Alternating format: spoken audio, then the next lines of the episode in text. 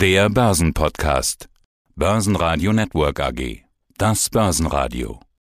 Marktbericht.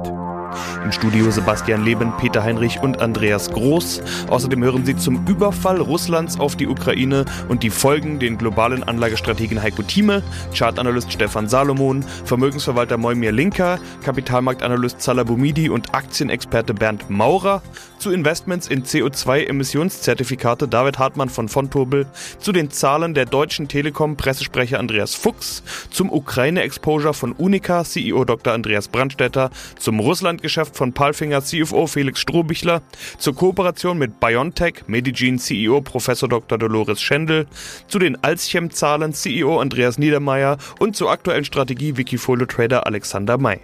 Sie hören Ausschnitte aus Börsenradio-Interviews. Die vollständige Version der Interviews finden Sie auf börsenradio.de oder in der Börsenradio-App.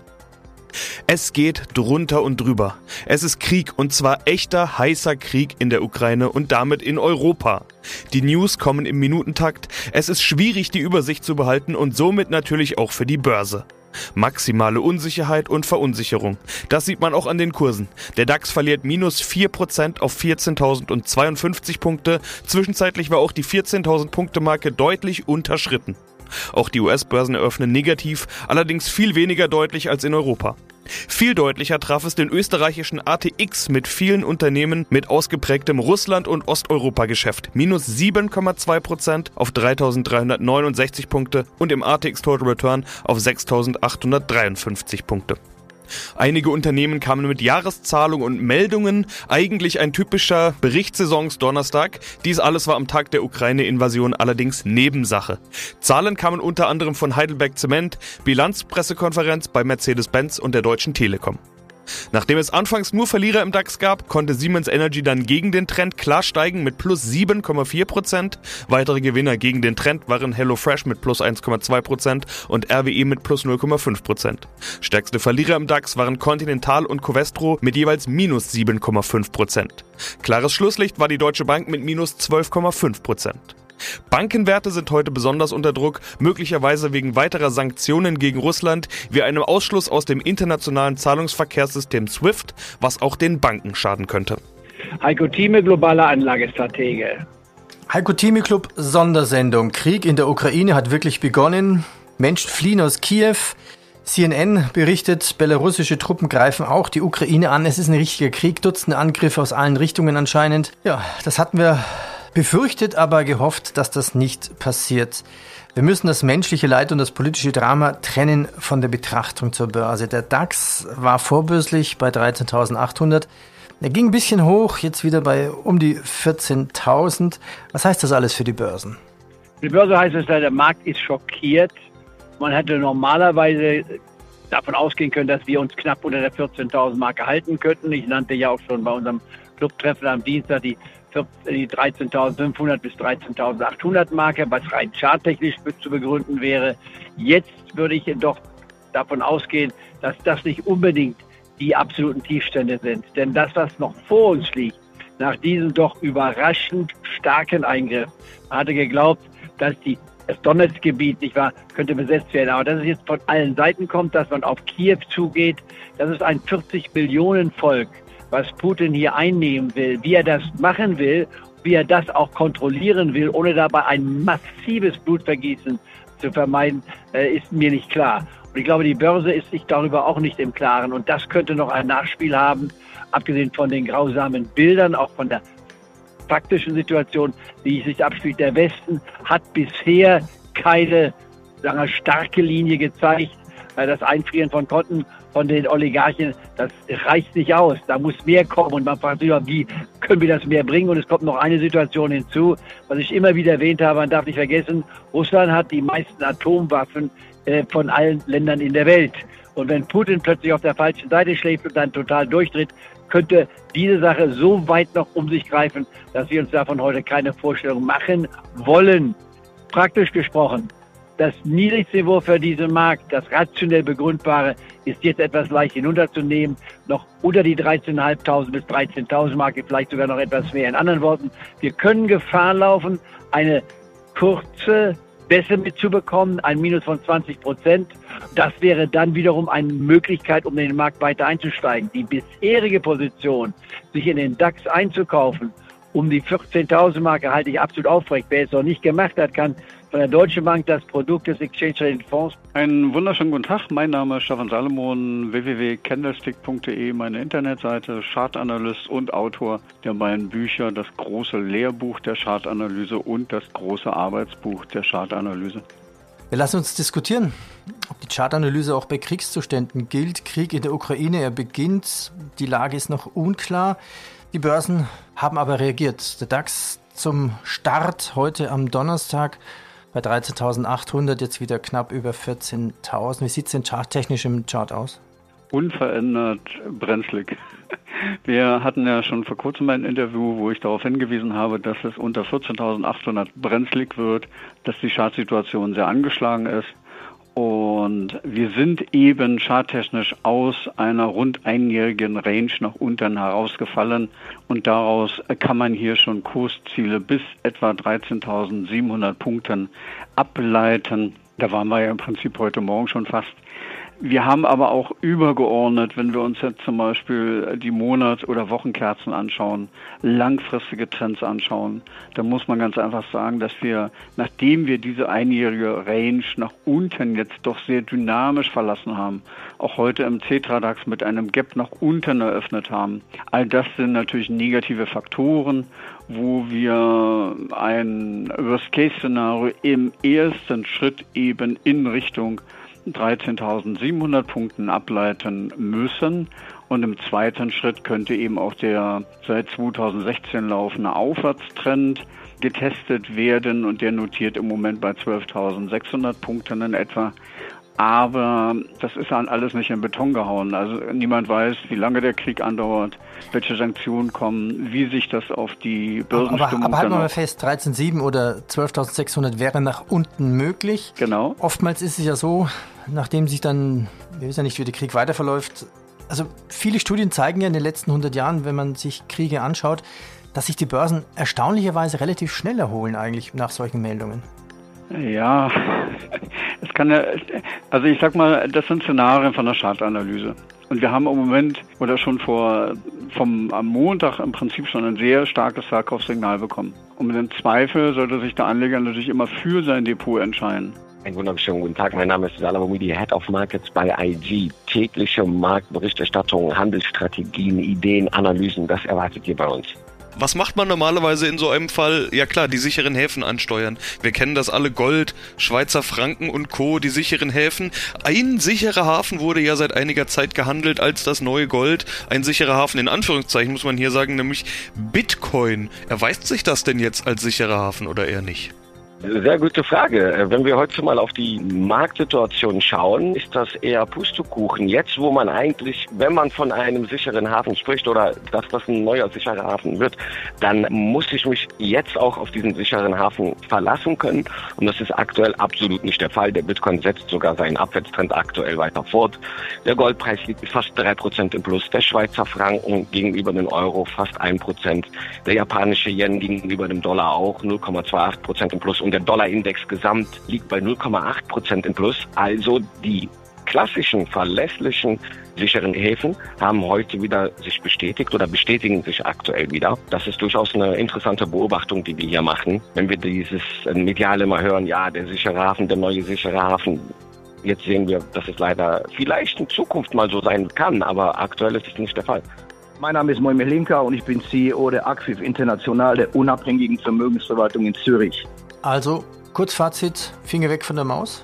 Kurzfazit ist, ruhig bleiben, besonnen bleiben. Die Aktienmärkte haben langfristig Kriege überstanden, so wie das Börsenradio Depot, so wie auch die Depots der einzelnen Zuhörer, die im Moment in der Leitung oder die im Moment sich das anhören, kann ich nur aus Erfahrung. Natürlich ist es grauenhaft und ich bin seit 35 Jahren im Geschäft und ich habe etliche solche Situationen mitgemacht. Sie sind jedes Mal ein Horror, sie sind jedes Mal eine Katastrophe, das ist völlig klar. Am Ende des Tages war es immer richtig, besonnen zu bleiben. Das sagt nicht nur diese Studie, das sagt auch meine Erfahrung. Es ist besonnen zu bleiben, ruhig zu bleiben. Wir haben es jetzt, und das wissen viele auch schon aus der Vergangenheit, die ich mit dem Börsenradio durchgemacht habe, Aufhebung der 1,20 Das ist der Trump, die Trump-Wahl. Dann war das der Brexit. Das sind Situationen, wo man denkt, die Welt geht unter, die Leute drehen durch und am Ende des Tages macht plötzlich der Markt grün zu. Und man fragt sich dann genau, wie konnte das passieren? Und ich sage, wie gesagt, dafür sind zu viele Unsicherheiten im Markt.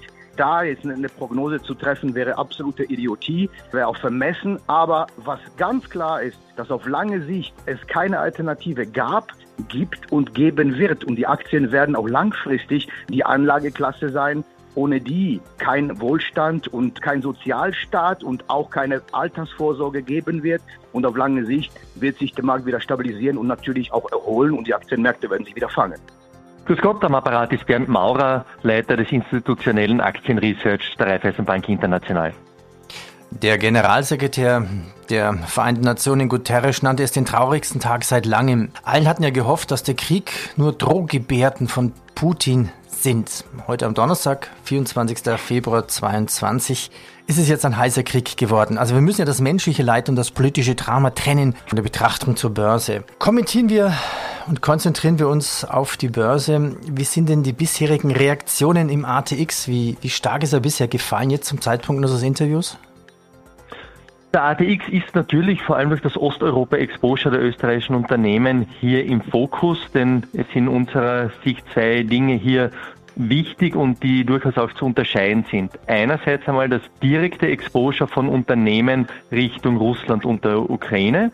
Das ist generell am österreichischen Markt nicht so groß, während man, und in diese Richtung geht auch, gehen auch die Aktienmärkte, hier Spillover-Effekte auf Osteuropa, wirtschaftliche Spillover-Effekte auf Osteuropa erwartet werden, geringeres Wirtschaftswachstum, Druck auf die lokalen Währungen, wie auch generell auch negativer Effekt für das Wachstum der Eurozone erwartet wird. Hier sind natürlich die österreichischen Unternehmen stärker verwoben. Deswegen ist der ATX zum Zeitpunkt dieses Interviews, das ist jetzt 12.30 Uhr, Donnerstag, ziemlich genau 7% im Minus. Mhm. Also Österreich ist ja das Tor zu Osteuropa, wirtschaftlich sehr verknüpft mit dem ganzen CE-Raum. Ja, welche Industriefirmen sind denn vielleicht durch den Kriegszustand wirklich und möglichen Sanktionen dann getroffen? Ja, das ist jetzt eine gute Frage, weil sie eben zeigt, dass das direkte Exposure Richtung Russland und der Ukraine von den Unternehmen relativ gering ist. Wenn man sich die prominentesten im Industriesektor herauspickt, dann ist das Balfinger zum Beispiel, wo in der gesamten CIS-Region, also Russland, Ukraine, Weißrussland, eventuell auch Kasachstan, ein hoher einstelliger Umsatzbeitrag erzielt wird, also hier knapp unter 10 Prozent liegt. Das ist ja wichtig und bedeutend, aber nicht unbedingt bestimmend für den Investment Case. Und das ist schon das Unternehmen im Industriesektor mit dem höchsten Exposure. Ja. Mhm. Weiter anführen kann man auch Meier-Mellenhof mit circa 5% Exposure zu Russland und der Ukraine, wie auch andere, wo mehrere Prozentpunkte des Umsatzes in der Region erzielt werden. Ja, schönen guten Tag, liebe Zuhörer. Ganz kurz zu meiner Person. Mein Name ist David Hartmann und ich bin Produktmanager bei der Bank von Tobel Europe AG und dort arbeite ich im Vertrieb für Anlage- und Hebelzertifikate für Selbstentscheider in den Märkten Deutschland und Österreich. Und David, wir sprechen heute über den Klimawandel, die Folgen und die Möglichkeiten dort zu investieren. Klimawandel sicherlich Einigkeit, eines der brisantesten Themen unserer Zeit. Durch die Emission von Treibhausgasen in die Atmosphäre passiert Folgendes. Die Erde erwärmt sich zunehmend. Das hat man erkannt, auch die Gefahren. Und im Pariser Klimaabkommen hat man jetzt vereinbart, die globale Erwärmung zu senken auf deutlich unter zwei Grad Celsius. Ein Mittel, das zur Reduktion von CO2 oder ähnlichen Treibhausgasen beitragen kann, sind sogenannte CO2-Emissionsrechte bzw. CO2-Emissionszertifikate. Jetzt mal im Fokus die Unternehmen, die jetzt hier die Treibhausgase ausstoßen. Wie funktioniert denn dieser Mechanismus mit den Zertifikaten? Um die Klimaziele natürlich zu erreichen, die man sich so selbst verordnet hat, da hat man natürlich erkannt, dass man da den größten Hebel hat, äh, wenn man dabei Unternehmen ansetzt, die unheimlich hohe Emissionsvolumina eben in die Atmosphäre freisetzen. Und seitens der EU hat man sich da eben entschlossen, diese Unternehmen dazu zu zwingen, an einem Handelssystem teilzunehmen, über das eben Emissionszertifikate gehandelt werden können und die Unternehmen, wie gesagt, diese Teilnahme dort, die ist verpflichtend. Sie bekommen als Unternehmen dort auch ein gewisses Kontingent an Zertifikaten zugeliefert. Ein so ein Zertifikat, das erlaubt ihnen eben eine Tonne Kohlenstoffdioxid oder eines vergleichbaren Klimagases eben in die Atmosphäre zu emittieren. Im Umkehrschluss dürfen sie eben dann nicht mehr Treibhausgase emittieren, als sie Zertifikate besitzen und kommen sie mit zugeteilten Kontingenten, eben die sie von der EU bekommen, nicht zurecht als Unternehmen, dann müssen sie dementsprechend Zertifikate zukaufen von teilnehmenden Unternehmen, die ihr Kontingent nicht aufbrauchen. Das heißt, das ist so ein bisschen Zuckerbrot- und Peitsche-Prinzip. Im Endeffekt, diejenigen werden belohnt, die sparsam mit ihren Zertifikaten umgehen. Die können nämlich dort einen Gewinn generieren, indem sie an die Unternehmen verkaufen, die mit ihren zugeteilten Kontingent eben nicht zurecht zurechtkommen. Mein Name ist Andreas Fuchs, ich bin Pressesprecher der Deutschen Telekom. Herr Fuchs, schaut man sich heute die Marktberichte an, da kann einem Angst und Bange werden. Der Überfall Russlands auf die Ukraine lässt die Kurse einbrechen. Zwischen 4 und 5 Prozent geht es abwärts. Ölpreis über 100 Dollar, Euro unter 1,12 zum US-Dollar. Ja, und dann rollt man weiter nach unten und dann kommt noch zur Deutschen Telekom, die Jahreszahlen. Also ja, fast ein Lichtblick an diesem sonst so trüben Tag. Die Telekom bleibt auf ihrem Erfolgskurs, hat das Geschäftsjahr 2021 mit deutlichem Zuwachs abgeschlossen. Der Umsatz plus 7,7 Prozent, fast 109 Milliarden Euro. Weltweit über 7 Millionen neue Vertragskunden, mehr als zwei Drittel davon in den USA. Bereinigter Überschuss 5,9 Milliarden Euro plus 2,6 Prozent. Das bereinigte Ergebnis der Aktie 1,22. Also das sind die Zahlen, die kennen Sie besser als ich. Herr Fuchs, Sie haben Ihre eigenen Ziele übertroffen. Und die hatten Sie dreimal angehoben. Wie kommt das? Das ist richtig. Wir hatten unsere Ziele mehrfach im vergangenen Jahr angehoben. Zuletzt im November war das der Fall. Am Ende des Jahres landen wir auch über diesen Zielen. Das ist ein sehr beachtliches Ergebnis. Unsere Geschäfte laufen einfach gut. Wir sind in den führenden Märkten Westeuropas unterwegs. Unser Schwerpunkt ist ganz klar die USA und das ist Deutschland plus einige ausgewählte europäische Länder. Wir sind in sicheren Märkten unterwegs. Dort entwickelt sich unser Geschäft sehr erfreulich und das hält an und das sorgt dafür, dass unsere Zahlen 2021 so aussehen, wie sie aussehen. Die Anleger kriegen was ab, 64 Cent Dividende, die Rendite damit 4,1 Prozent und das ist ja vielleicht auch so die Tragik Ihres Tages. Auch die Telekom-Aktie rauscht heute abwärts. Mittwochabend lag die Rendite noch bei 3,9 Prozent.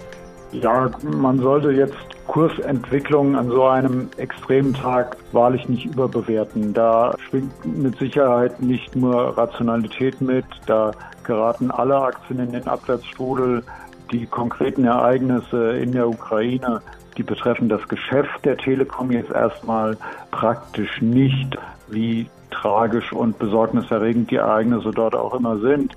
Aber der Markt reagiert in solchen Situationen einfach über. Da kommen alle Unternehmen in den Strudel rein und dementsprechend sieht die Kursbewegung heute aus. Aber das sollte man sich in einigen Tagen oder Wochen mal anschauen, wie der Markt dann wirklich reagiert. Andreas Brandstetter, CEO Unica Insurance Group Wien. Wir wollen heute über Ihre vorläufigen Jahreszahlen sprechen, aber zunächst müssen wir natürlich über den Krieg in der Ukraine sprechen. In den letzten Wochen hat man immer mal wieder Medienberichte von dort gesehen, aus Kiew, aus der Ukraine, aus Russland und im Hintergrund habe ich hin und wieder Unica-Werbebanden oder Aufsteller wahrgenommen. Sie sind also sogar optisch dort vor Ort vertreten, mit Sicherheit auch mit Mitarbeitern, auch wenn vieles aktuell undurchsichtig und unklar ist. Was bedeutet das für Sie, dass dort nun Krieg ist? Wir sind seit bald 20 Jahren in dem Land vertreten, sind Nummer zwei am Markt, haben rund 1,2 Millionen Kundinnen, die wir betreuen und 850 Mitarbeiter vor Ort. Das ist, was wir gerade erleben, demokratiepolitisch und humanitär eine Tragödie.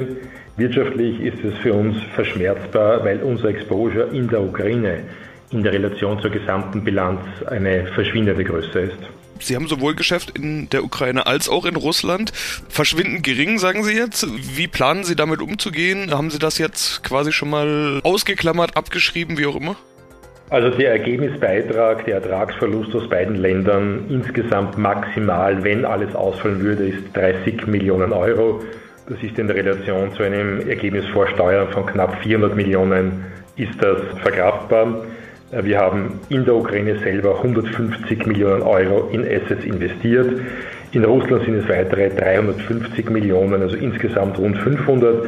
Würde das alles insgesamt komplett ausfallen, also wirklich ein Worst-Worst-Szenario, so würden diese Investments zunächst einmal gegen das Eigenkapital der Gruppe gebucht werden und nicht gleich in die Gewinn- und Verlustrechnung gehen.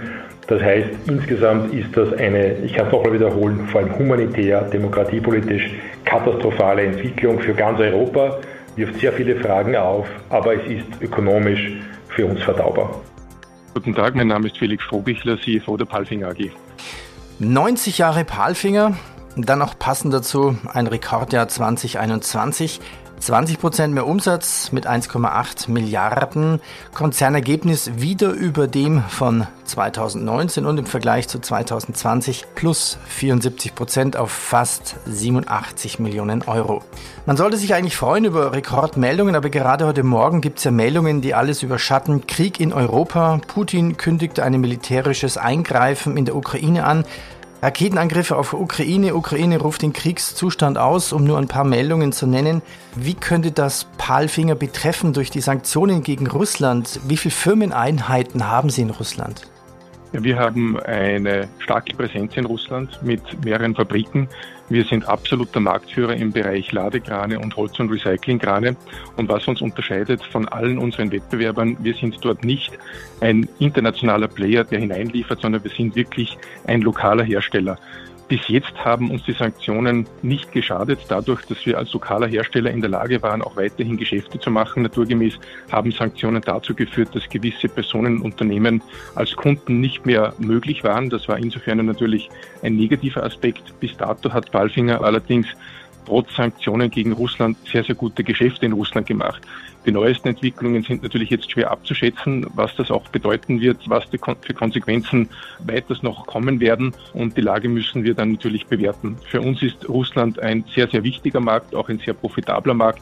Insofern beobachten wir naturgemäß diese Situation zum einen gesamthaft, aber natürlich auch aus Unternehmenssicht mit großer Sorge. Wie groß ist denn der Umsatz mit Russland oder deren angeschlossenen Einheiten? Der Umsatz ist rund 7% des Konzernumsatzes mit einer durchaus überproportionalen äh, Profitabilität auch der russischen Einheiten. Das heißt, das Geschäft in Russland ist für uns ein sehr, sehr gutes. Ich glaube, die größte Gefahr ist ja wahrscheinlich auch, wenn man das wahr machen würde, das SWIFT-Zahlungssystem auszusetzen für Russland wahrscheinlich. Das wäre das größte Problem wahrscheinlich. Na, was das größte Problem wäre, das wage ich jetzt nicht abzuschätzen. Das halte ich für eher unwahrscheinlich, dass diese Sanktion konkret auch wirklich kommen wird. Allerdings, wie gesagt, es gibt ja eine Reihe von Möglichkeiten, insbesondere auch was sich die USA hier einfallen lassen werden, ist etwas schwer abzuschätzen. Und wie gesagt, wir müssen das bewerten, je nachdem, was jetzt an weiteren Maßnahmen seitens EU und insbesondere auch seitens Russland hier ergriffen wird. Tag, Herr Leben. Es freut mich, dann von Seite Medellin ins Gespräch zu treten. Ich heiße Dolores Schendel. Ich bin die CEO und CSO von Medellin. Und wir arbeiten hier in Martinsried in der Nähe von dem ganzen Universitätsgelände und mitten in die Biotechnologiezentrum von München.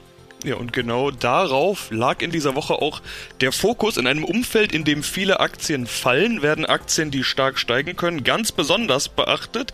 Die Medicin-Aktie ist zeitweise um mehr als 100 Prozent gestiegen, hat sich also verdoppelt und der Anlass war die Kooperation mit dem Biotech-Shooting-Star der letzten Jahre, will ich eigentlich sagen, BioNTech. Bevor wir da jetzt genauer eintauchen, hätten Sie mit einem so großen Interesse sowohl von Investoren als auch von der Öffentlichkeit gerechnet, was da in dieser Woche los war? Absolut. Und international haben wir Fragen von überall. Das ist eine große Aufregung für uns und ja, ein Riesenschritt für Medizin auch. Also um was es dabei geht, wollen wir auch besprechen. Sie gehen mit BioNTech eine Kooperation ein zur Entwicklung von T-Zell-Rezeptor-Immuntherapien im Onkologiebereich. Also Krebs, das ist ja Ihr Spezialgebiet, T-Zellen-Immuntherapie. Wenn ich jetzt richtig verstehe, kauft BioNTech Ihnen präklinische Kandidaten ab und erhält Lizenzen für ihre Technologie. Versuchen wir es mal verständlicher zu machen. Um was geht es genau in dieser Kooperation? Medellin ist sehr bekannt für unsere Arbeit auf Ebene T-Zellen und die Entwicklung von neuen Therapien mit Nutzung von gentechnisch modifizierten T-Zellen, die wir in großen Maßen produzieren können für ein individueller Patient und dann wieder auf einmal zurückbringen, sodass das spezialisierte Immunsystem kann gegen die Tumorzellen im Körper bekämpfen. Und wir haben seit über sieben Jahren genau unsere Technologien entwickelt, sodass wir können sehr hervorragende T-Zell-Rezeptoren für solche Medikamenten entwickeln. Und BioNTech, weltberühmt und mit vielen Möglichkeiten, klinische Programme voranzubringen, hat auch eine ähnliche Vision und Mission für die Behandlung von Krebspatienten, auch als Ursprung für die BioNTech etabliert. Und so ist es eine natürliche Verbindung zwischen die zwei Firmen, zwei deutsche Firmen, Möglichkeit sehr eng miteinander zu kooperieren. Ich kann auch sagen, ich kenne die Gründer von BioNTech, Herr Sahin und Frau Turci seit Dekaden. Ja, Andreas Niedermeyer, mein Name von der Alzchem. Ich bin CEO und darf heute mit Ihnen, Herr Groß, das Interview führen. Freue ich mich drauf. Die Alzchem Group verzeichnet nach einem Rekord-Halbjahr 2021, auch ein Rekordjahr 2021. Und Herr Niedermeyer, ich sage das deswegen, weil wir nach Ihren Halbjahreszahlen miteinander gesprochen hatten. Und dieses Interview, wie auch alle anderen, sind auch bei uns in der Mediathek nachzuhören. Schauen wir uns die Zahlen ganz kurz an. Umsatz steigt auf 422 Millionen, das ist ein Plus von über 11 Prozent. EBTA wächst auf 62 Millionen plus 15 Prozent und das Jahresergebnis klettert um fast 40 Prozent auf 27 1,8 Millionen Euro. Wenn ich jetzt sage, die Chemie stimmt bei Ihnen, dann lachen Sie vermutlich laut auf, vor allen Dingen, weil Sie den Spruch noch nie gehört haben. Ja, genau so ist es. Also ist wirklich gut gelaufen das letzte Jahr. Trotz der Turbulenzen konnten wir also hier sehr, sehr gut abschneiden mit Umsatz und Ergebnis auf Rekord hoch. Wir haben größte Herausforderungen gehabt, gerade auf der Rohstoffseite, auf Strom- und Logistikseite. Aber wir haben uns auch einiges an Gegenmaßnahmen schon vorher überlegt. Was machen wir? Erstens, wir haben ein standardmäßiges Alsfit 2025 Projekt laufen. Hier laufen Optimierungsprojekte drüber, mehr als 100 Stück zur Effizienzsteigerung und Digitalisierung. Und das Ziel ist hier, dass wir regelmäßig unsere Personalkostensteigerungen kompensieren können. Zweitens, unsere integrierte Verbundproduktion hat dazu geführt, dass wir eine stabile Rohstoffversorgung haben, weil wir sehr viele Rohstoffe selber produzieren.